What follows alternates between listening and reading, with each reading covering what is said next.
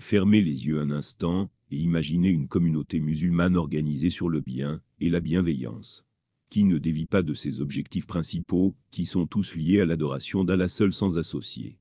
Imaginez des musulmans s'entraidant, prenant soin les uns les autres, capables de prendre sur eux en cas de dissension, conscients de leurs faiblesses individuelles, mais également de leur force collective lorsqu'ils s'unissent dans le bien et la paix d'Allah. Imaginez une communauté musulmane forte, mettant fin à la destruction et ouvrant une ère de la construction. Une ère où les musulmans ne seraient pas perçus comme des menaces, mais comme des bénédictions. En rouvrant les yeux, nous sommes tous conscients que ceci est une utopie, certains diront même une lubie. Et pourtant beaucoup parmi nous aimeraient voir cela devenir réalité. Nous aimerions voir émerger en masse des musulmans francophones disciplinés et utiles à l'humanité, non perçus comme des nuisances. Cet idéal devrait être inculqué en chacun de nos corligionnaires. En lisant un article concernant les débordements d'un événement sportif, je me suis demandé est-ce normal que la jeunesse francophone dite musulmane soit massivement incitée à passer autant de temps, à dépenser autant d'énergie et d'argent dans ce célèbre sport? Selon l'encyclopédie des sports, il existe plusieurs milliers de sports différents. Maintenant posons-nous la question. Pourquoi promouvons-nous massivement, dans cette communauté, un sport connu mondialement pour articuler régulièrement de la violence verbale et ou physique, de la vulgarité, des jeux d'argent et de la corruption Étonnamment ou non, la plupart de ceux enclins à critiquer ce sport sont des non-musulmans. Ne pourrions-nous pas méditer là-dessus, afin de trouver d'autres sports ou activités plus ludiques et coopératifs? Ce phénomène est un exemple parmi tant d'autres problèmes qui orbitent autour de la communauté musulmane francophone. Voyez-vous, avec un peu d'organisation et de dépenses personnelles, nous serions capables, avec la permission d'Allah, de développer toutes sortes d'extensions de la mosquée pour nous recentrer sur les choses qui ont une importance collective. Il nous serait possible de former et de recruter des éducateurs capables d'encadrer la jeunesse là où trop souvent les familles ont démissionné.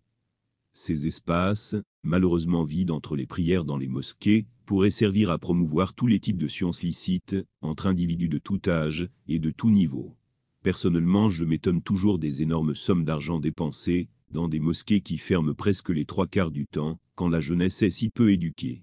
Ne vaudrait-il pas mieux prier sous une modeste tente, et avoir un haut niveau d'éducation et de qualification parmi les membres de notre communauté, Lorsque nous parlons entre nous, les conversations tournent trop souvent autour de choses insignifiantes.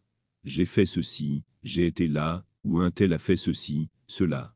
Une fois cette communauté ayant changé de paradigme vers un modèle scientifique, il nous serait possible de nous aborder les uns les autres, pour discuter de concepts et encore mieux, de chercher à les appliquer dans nos environnements respectifs, tout en nous débarrassant de nos égaux en ne recherchant que le salut d'Allah il serait possible de donner envie aux plus jeunes de surpasser leurs aînés en termes de savoir.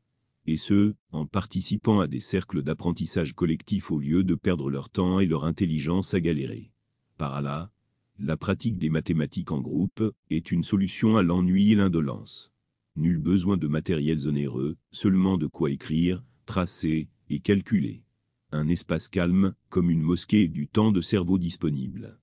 Les supports d'apprentissage sont à portée de clavier. Refermez les yeux un instant.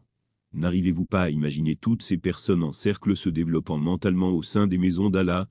Lisez la satisfaction sur leur visage, lorsqu'elles comprennent soudainement la solution à un problème sur lequel elles bloquaient depuis longtemps. Ce temps passé dans la fraternité qui vient effacer le triste modèle du joueur au ballon rond. Nul besoin d'être ingénieur ou universitaire pour pratiquer cette discipline. La mathématique est-elle une tour, dont les accès sont ouverts à tous les niveaux pour vous permettre son ascension en respectant votre rythme. Ne pensez plus diplôme mais compréhension. À vrai dire, peu importe la science licite que vous souhaitez étudier. La mise en place de ce type de groupe d'apprentissage coopératif ne pourrait avoir que des avantages.